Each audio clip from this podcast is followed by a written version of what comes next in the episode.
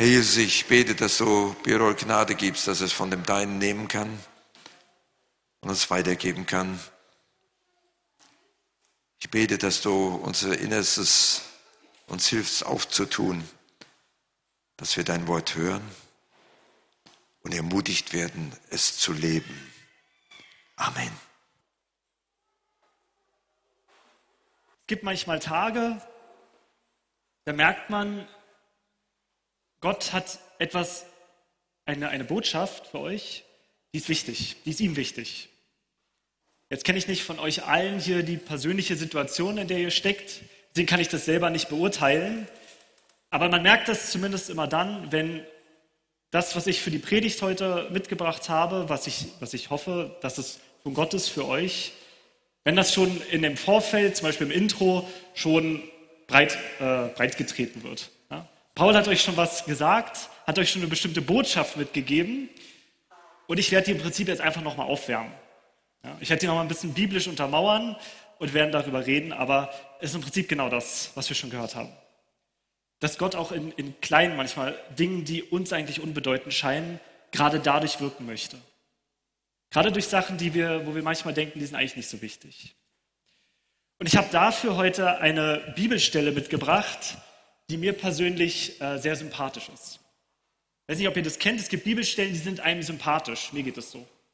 Da gibt es Bibelstellen, die liest man, da denkt man, also geht mir so, denke ich, ach, das irgendwie, so sind wir Menschen. Das ist richtig menschlich. So, wenn ich in der Situation gewesen wäre, hätte ich genau denselben Fehler gemacht. So eine Bibelstelle habe ich für euch. Weil die Bibel ist das Schöne, die verschweigt uns diese typisch äh, menschlichen Schwächen nicht, sondern sie führt sie uns sehr deutlich vor Augen. Und dadurch können wir natürlich daraus lernen. Das ist nur so am Rande was sehr, sehr Ungewöhnliches. Wenn man sonst so Geschichten oder Texte aus dieser alten Zeit liest, aus der Antike, ist eigentlich typisch, dass die ganzen Niederlagen und die Schwächen und so von Königen immer verheimlicht wurden. Also selbst wenn man eigentlich weiß, ein König hat zum Beispiel im Kampf eine ganz schwere Niederlage erlitten und man liest dann aber von dem König selber die Biografie, dann steht dann sowas wie, und aus taktischen Erwägungen hat er sich rechtzeitig zurückgezogen oder irgendwie sowas wo man eigentlich weiß, es war eine vernichtende Niederlage. Und die Bibel ist nicht so. Ja, sehr untypisch für die Zeit eigentlich. Die Bibel sagt sehr deutlich, ähm, wenn Menschen Fehler machen. Und das erlaubt uns eben darüber zu reden und selber für uns etwas daraus zu lernen. Ich möchte, von welcher Stelle rede ich, aus 2. Könige 5 lesen, die Geschichte von Naaman. Ihr habt sicher schon ein Bild im Kopf, ich werde sie trotzdem einmal lesen in der Gänze, fast die Gänze, und dann werden wir uns anschauen, was, was lernen wir daraus für uns. Naaman, der Herrführer des Königs von Syrien, war an Aussatz erkrankt. Er war ein tapferer Soldat und der König hielt große Stücke auf ihn, weil der Herr durch ihn den Syrern zum Sieg verholfen hatte. In seinem Haus befand sich ein junges Mädchen, das von syrischen Kriegsleuten bei einem Streifzug aus Israel geraubt worden war. Sie war Dienerin bei seiner Frau geworden. Einmal sagte sie zu ihrer Herrin, wenn mein Herr doch zu dem Propheten gehen könnte, der in Samaria lebt, der würde ihn von seiner Krankheit heilen. Naaman ging zum König und berichtete ihm, was das Mädchen gesagt hatte. Geh doch hin, antwortete der König, ich werde dir einen Brief an den König von Israel mitgeben. Naaman machte sich auf den Weg. Er nahm sieben Zentner Silber, eineinhalb Zentner Gold und zehn Festgewänder mit. Er überreichte dem König von Israel den Brief, in dem es hieß, ich bitte dich, meinen Diener Naaman freundlich aufzunehmen und von seinem Aussatz zu heilen. Als der König den Brief gelesen hatte, zerriss er sein Gewand und rief, ich bin doch nicht Gott, er allein hat Macht über Tod und Leben. Der König von Syrien verlangt von mir, dass ich einen Menschen von seinem Aussatz heile. Da sieht doch jeder, er sucht nur einen Vorwand, um Krieg anzufangen. Erstmal die erste Hälfte. Naaman eben ein, ein, äh, ein Mann im Dienste des syrischen Königs, ein Kriegsmann, aber sehr schwer an, an eben Aussatz erkrankt. Nicht klar, was das war, irgendeine schlimme Hautkrankheit. Und er, wird, er hört eben, es gibt einen Propheten in Israel, in Samarien, und wird, will zu diesem Propheten gehen. Ja, und kriegt einen Geleitbrief von seinem König mit. Ähm, und da schon die erste menschliche Situation, finde ich. Äh, der König von Israel liest diesen Brief und sagt, ah, ihr seht, er will nur Streit anfangen. Das kennen wir auch manchmal. Manchmal kommt jemand und wir verstehen irgendwie falsch, was er will, denken, ah, der sucht nur Streit. Der will nur, der will einfach nur Stress machen. Stimmt gar nicht, wollte er nicht. Wollte er geheilt werden. Mit gutem, mit gutem Grund. Wir lesen weiter. Ist noch gar nicht das, worauf ich hinaus wollte. Naaman fuhr mit all seinen pferdebespannten Wagen hin und hielt vor Elishas Haus. Der Prophet schickte einen Boten hinaus und ließ ihm sagen, fahre an den Jordan und tauche siebenmal darin unter. Dann bist du von deinem Aussatz geheilt. Naaman war empört und sagte, ich hatte gedacht, er würde zu mir herauskommen und sich vor mich hinstellen und dann würde er den Herrn, seinen Gott, beim Namen anrufen und dabei seine Hand über der kranken Stelle hin und her bewegen und mich so von meinem Aussatz heilen. Ist das Wasser des Abana und des Papa, der Flüsse von Damaskus, nicht besser als alle Gewässer Israels? Den hätte ich ja auch in ihnen baden können, um geheilt zu werden. Voll Zorn wollte er nach Hause zurückfahren. Aber seine Diener redeten zu ihm und sagten, Herr, bedenke doch, wenn der Prophet etwas Schwieriges von dir verlangt hätte, hättest du es bestimmt getan. Aber nun hat er nur gesagt, bade dich und du wirst gesund. Solltest du es da nicht erst recht tun? Naaman ließ sich umstimmen, fuhr zum Jordan hinab und tauchte siebenmal in seinem Wasser unter, wie der Mann Gottes es befohlen hatte. Da wurde er völlig gesund und seine Haut wurde wieder so rein wie die eines Kindes. Naaman kommt zu Elisa, zu dem Propheten, und er sagt ihm, tauch dich siebenmal unter im Jordan. Und der Jordan ist ein Fluss wie jeder andere. Deswegen regt sich Naaman auf und sagt, was, haben wir nicht auch Flüsse in Damaskus? Ich komme extra den weiten Weg, nur um mich zu waschen. Das kann ich aber alleine machen, hätte ich vorher machen können. Und darum ärgert er sich, lässt sich aber umstimmen von seinen Dienern. Das ist mir so sympathisch, diese Reaktion. Was er sagt, dass er sagt, das hätte ich auch selber machen können. Was, warum soll ich das machen? Ich glaube, wir sind selber ganz, ganz oft so. Wir kennen dieses, dieses Gefühl zu sagen, irgendwie ist das nichts. Irgendwie ist das zu wenig, irgendwie muss das mehr sein. Ich mache ein Beispiel, wo mir, wo mir persönlich das am meisten passiert. Wenn ich irgendwas mache, wo ich weiß, okay, Gott möchte eigentlich nicht, dass ich das tue. Ja, meinetwegen, ich, ich werde manchmal ungeduldig gegenüber meinen Kindern äh, und werde dann lauter, als ich eigentlich sein möchte. Kommt natürlich nie vor, aber wenn es doch vorkommt.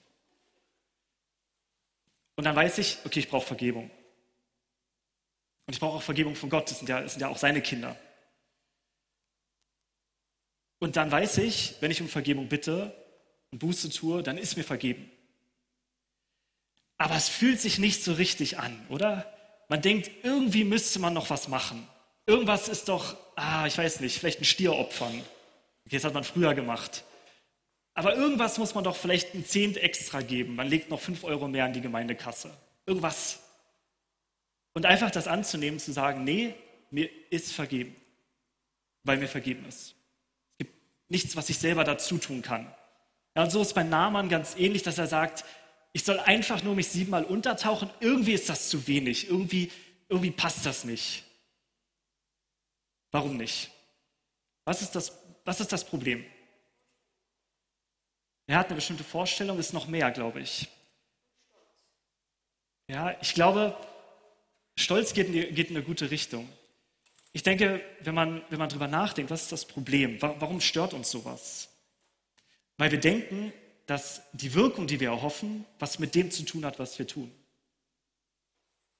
Ja, ich mache ich mach, ähm, ein Beispiel, wo es tatsächlich so ist. Wenn wir, ich will einen schönen Garten haben, ja, will ich nicht, aber sagen wir, ich würde einen schönen Garten haben wollen.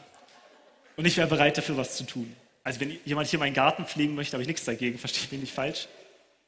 So, und dann müsste ich wahrscheinlich, damit stimmt, nachher müsste ich jeden Tag rausgehen und ein bisschen was machen. Jeden Tag Unkraut jäten und jeden Samstag opfern. Ja, die Garten haben, wissen, was das für eine Arbeit ist. Hecken schneiden, ähm, düngen, wahrscheinlich Blumen pflanzen, alles Mögliche. Und dann hätte ich einen schönen Garten. Sagen wir, ich bin jetzt eben so, wie ich bin und ich mache das nicht, dann habe ich nachher keinen schönen Garten. Oder nicht so einen schönen Garten. Also wie viel ich tue, wie viel ich reinstecke, hat natürlich eine Auswirkung auf das, auf das Endergebnis. Ja, ist klar. Also unsere Intuition in diesem Fall ist völlig richtig. Meistens, wo man mehr tut, da kommt man, kriegt man auch mehr raus. Ja, wenn man nicht für die Schule lernt, habt ihr auch alle mal erlebt, dann kriegt man halt eine schlechte Note in der Regel. Wenn man lernt, kriegt man eine bessere Note. Ist meistens so. Das Problem ist, bei Gott funktioniert das halt nicht. Da ist diese Intuition halt völlig falsch, weil das eine mit dem anderen nicht unbedingt was zu tun hat. Beispiel Naaman, dass er sich, hat, dass er sich siebenmal im Jordan untergetaucht hat, war ja nicht in dem Sinne ursächlich für seine Heilung. Sonst gäbe es ja heute keine Hautkrankheiten. Also wenn der Jordan diese Wirkung an sich hätte, dann müsste jeder von uns, der ein Hautproblem hat, jetzt mal zum Jordan fliegen, siebenmal untertauchen, wäre geheilt. Das passiert ja nicht.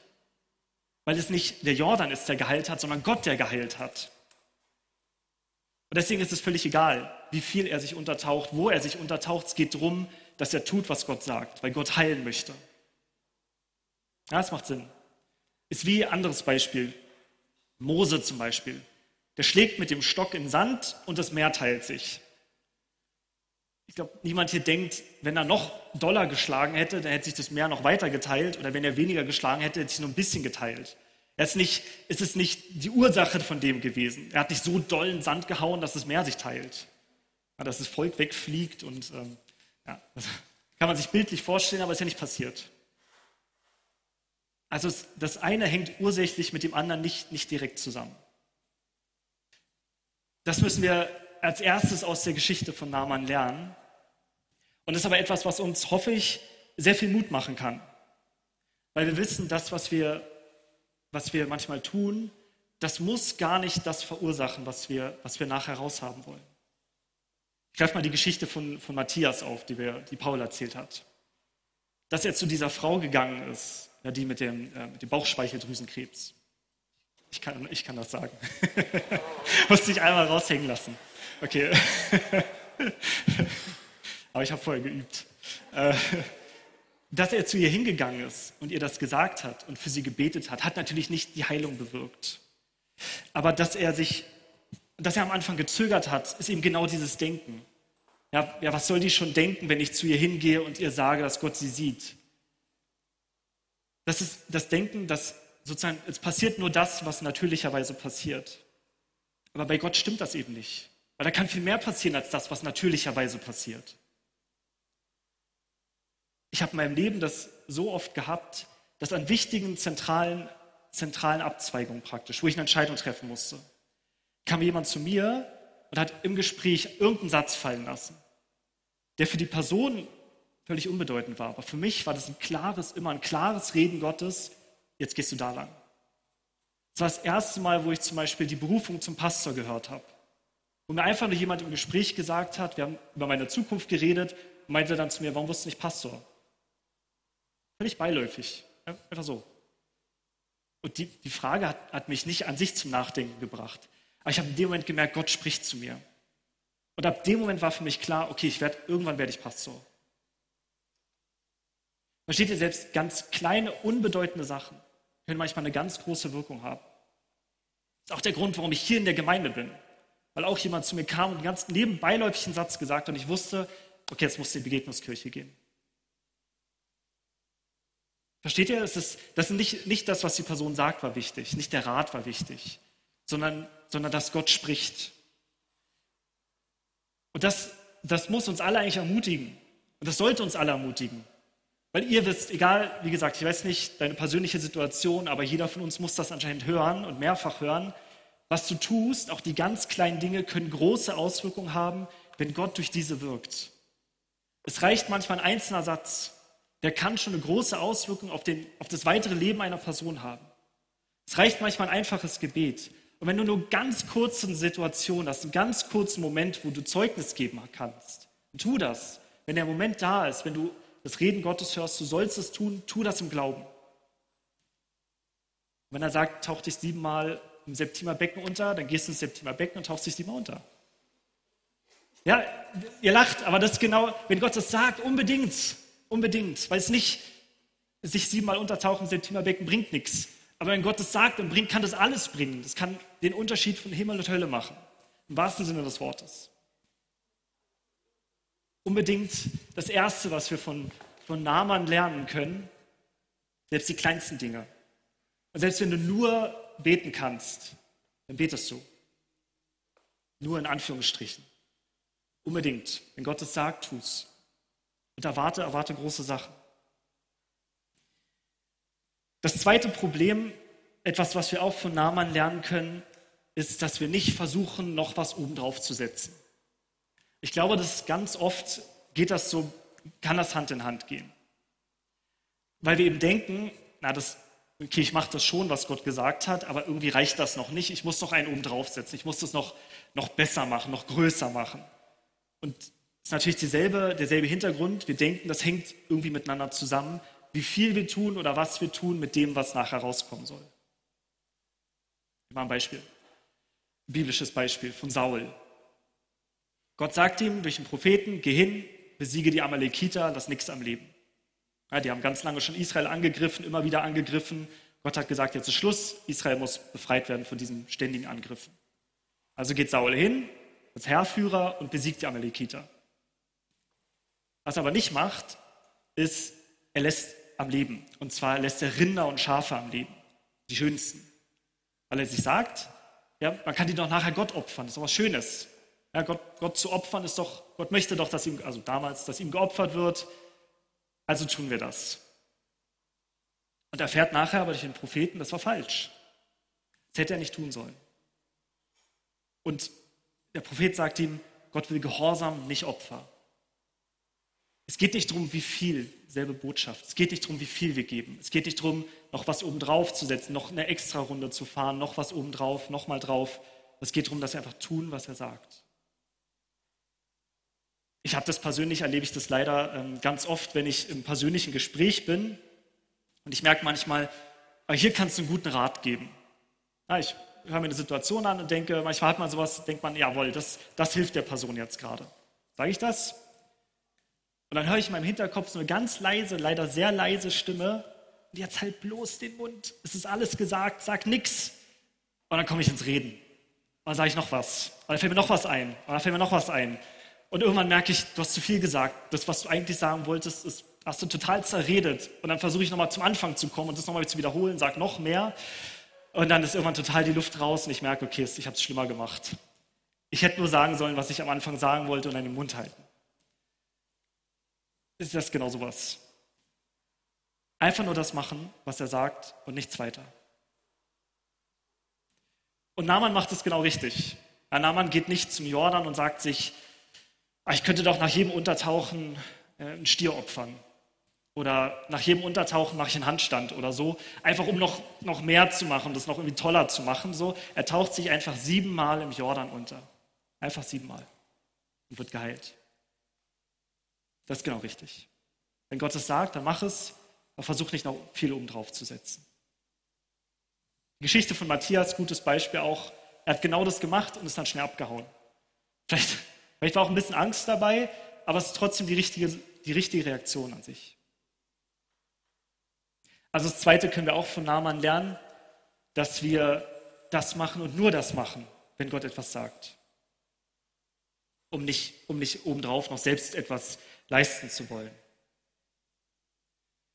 Eine dritte Sache, die können wir leider nicht von Naaman lernen, geduldig zu hoffen.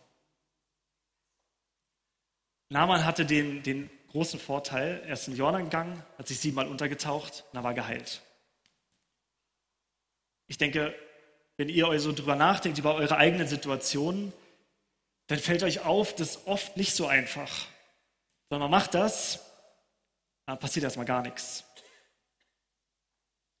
Und dann muss man irgendwie in dieser Situation, in dieser, in dieser Zwischenzeit gewissermaßen leben, wo man einfach nur warten muss.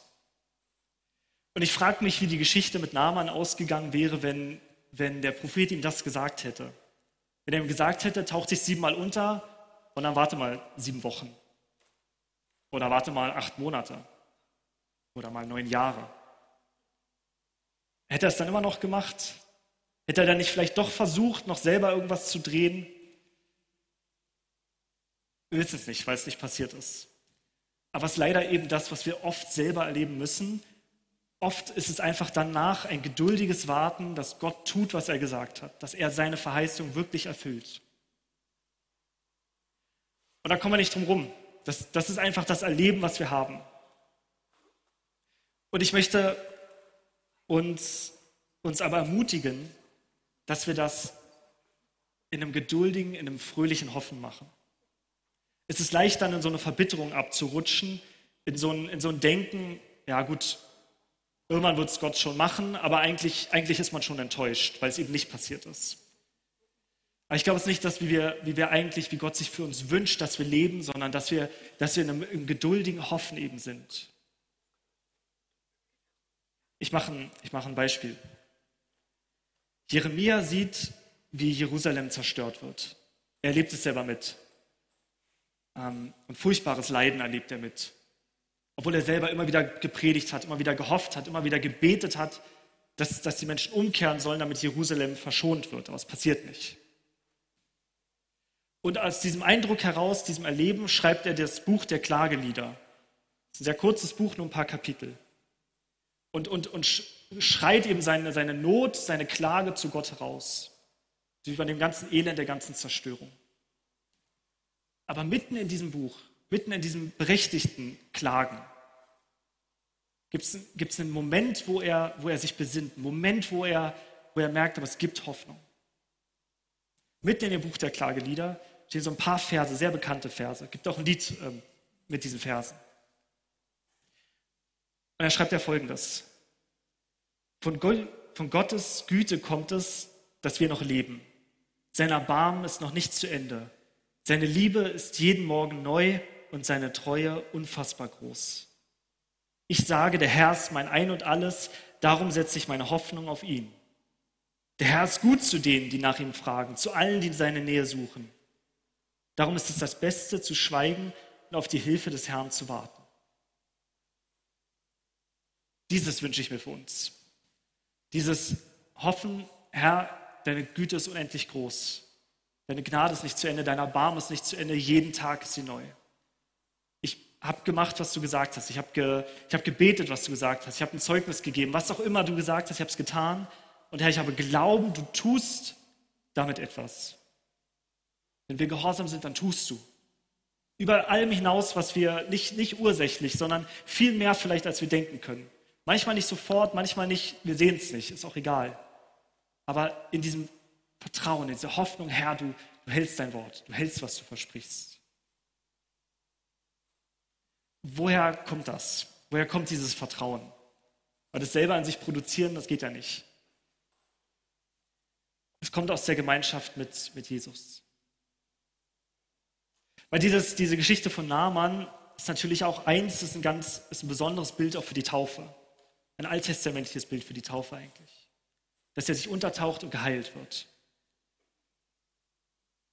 Und es ist genau dieses. Mit der Taufe beginnt ja für uns, für uns Christen beginnt mit der Taufe die, die, die Gemeinschaft mit Jesus als, als die Wiedergeburt, das neue Leben. Und daraus muss diese, kann diese Hoffnung kommen. Ich glaube, daraus kommt diese Hoffnung auch. Wenn wir das zulassen, wenn wir uns darauf einlassen, wenn wir das wollen. Sagen, Herr, in allen Situationen, in denen ich stecke, wo ich das genau noch nicht sehe, wo ich diese kleinen Schritte gegangen bin, aber diese große göttliche Wirkung, die ich mir erhofft habe, noch nicht gesehen habe. Herr, ich weiß, dass du aber bei mir bist. Und ich habe Hoffnung, weil du bei mir bist, dass du alle Dinge zum Besten führst, wie du gesagt hast. Ja, wie Jesus auch sagt in einem Gleichnis, weil du über Kleinem treu geblieben bist, darum setze ich dich über Großes. Und Herr, ich vertraue darauf, dass du dieses Wort wahr machst.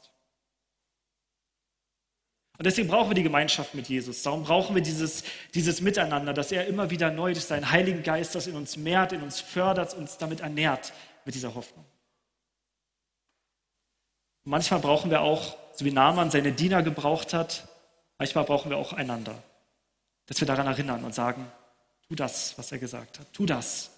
Denk nicht, dass das zu wenig ist oder was auch immer. Denk nicht, dass das zu klein ist, zu unbedeutend, völlig egal. Es geht nicht um deine Rhetorik, es geht nicht um dein Aussehen, es geht nicht um dein Charisma, es geht um nichts dessen. Es geht nur darum, um Gott. Um das, was er tun kann und er kann absolut alles tun. Jesus, hab Dank, dass du hier bist, Herr. Dank, dass deine Güte und deine Gnade jeden Morgen neu ist. Herr, dass du so groß bist und wunderbar bist. Und auch uns manchmal untreue Diener, Herr, gebrauchen möchtest. Auch in den ganz kleinen Dingen du dich wunderbar erweisen möchtest. Herr, Dank für alles Gute und Schöne, was du schenkst. Amen.